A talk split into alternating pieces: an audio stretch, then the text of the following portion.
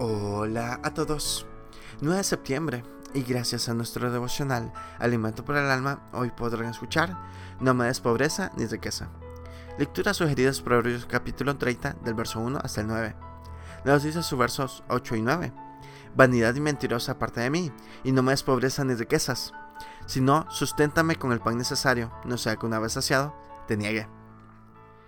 ¿Es una maldición ser pobre? ¿Es malo ser rico?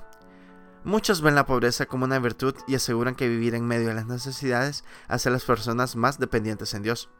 Es cierto que muchos en tiempos de necesidad y problemas buscan la ayuda de Dios, pero esta no es una norma, pues en tiempos de enfermedad podemos buscar la ayuda de brujos y curanderos. En tiempos de soledad podemos empezar una relación sentimental, fuera de la voluntad de Dios.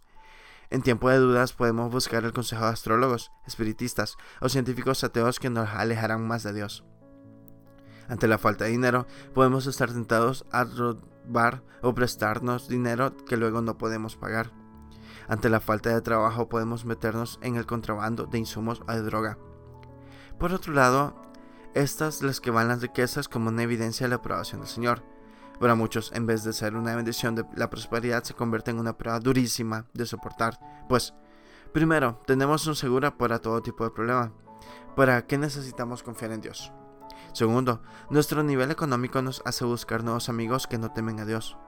Tercero, el tener muchos bienes sin un propósito santo nos aleja de Dios. Por todo esto, el pedido de Gur es imprescindible para conservarnos en rectitud.